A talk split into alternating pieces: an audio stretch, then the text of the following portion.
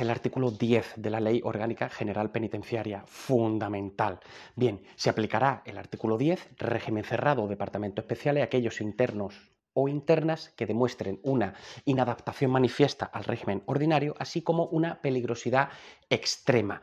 ¿Cómo consideramos estas dos circunstancias? Pues bien, por su eh, naturaleza delictiva, ¿no? pues por, los delitos que haya cometido, aquellos delitos eh, cometidos contra, atentando contra la vida eh, que muestren una em, especialmente violento, pertenecer a organizaciones criminales o a banda armada, participar en plantes o en motines o en desórdenes colectivos, cometer de forma continua infracciones graves y muy graves e introducir armas de fuego en el centro penitenciario y drogas para destinarlas al tráfico, no para el consumo.